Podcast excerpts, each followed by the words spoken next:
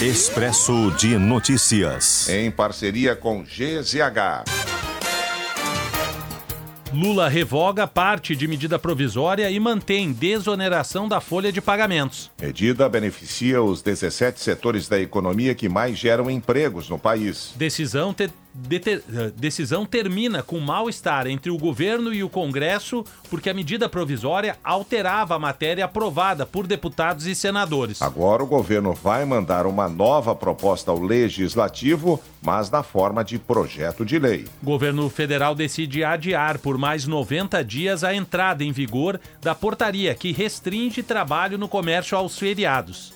Novas regras começariam a valer na sexta-feira, mas agora ficam suspensas até junho. Quadras de areia da Orla em Porto Alegre são interditadas por tempo indeterminado devido à contaminação por vermes e parasitas. Quadras, eh, organismos podem causar diarreia, dor abdominal, sintomas pulmonares e lesões na pele. A prefeitura aguarda nova avaliação para definir o procedimento a ser adotado. A principal hipótese é de que a enchente de janeiro causou a contaminação.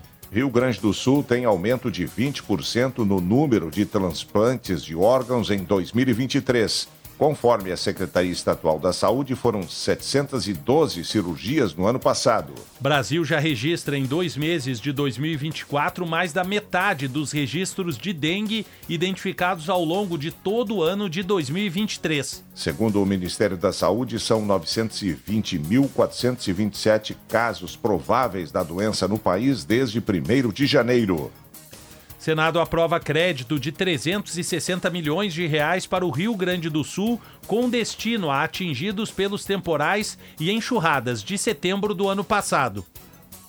Comissão de Educação do Senado aprova a proposta que regulamenta a indústria de jogos eletrônicos no Brasil, chamado Marco Legal dos Games. O texto cria incentivos fiscais, regulariza profissões, reconhece o mercado de jogos eletrônicos como uma atividade econômica. Comissão Especial da Câmara dos Deputados aprova a proposta de emenda à Constituição que autoriza igrejas a pagarem menos impostos. Texto segue agora para votação em plenário. Convênio entre a Paz e o governo do estado é prorrogado e o repasse de recursos será retomado em março. O governo garante que não há risco de suspensão de atividades para os 30 mil estudantes atendidos nas entidades. Compensações a clientes da Corsã por falta d'água somaram 1 milhão e 700 mil reais em 2023. Rio Grande do Sul teve em janeiro o menor número de estelionatos dos últimos quatro anos. Apesar da queda expressiva, foram 5.300 ocorrências,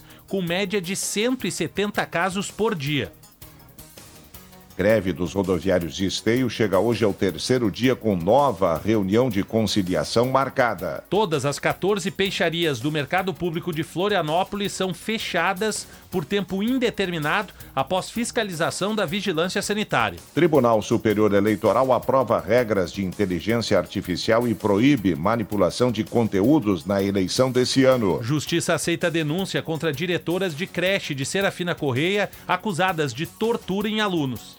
Caminhoneiro de 79 anos morre atropelado na RS 126 em Ibiaçá, no norte do estado, a noite passada. Havia forte neblina no local na hora do atropelamento. O motorista responsável fugiu do local sem prestar socorro à vítima. Corpo do jornalista Hélio Gama será velado a partir das duas horas da tarde no crematório Ângelos, em Porto Alegre. A cerimônia de despedida está marcada para 5 e meia da tarde. Ele tinha 80 anos, estava com um quadro de insuficiência pulmonar e estava hospitalizado aqui em Porto Alegre. Hélio Gama começou a carreira na Zero Hora em 1964 e teve passagens por Veja, Gazeta Mercantil, Diário do Sul, Gazeta Esportiva, Jornal do Comércio e Estadão.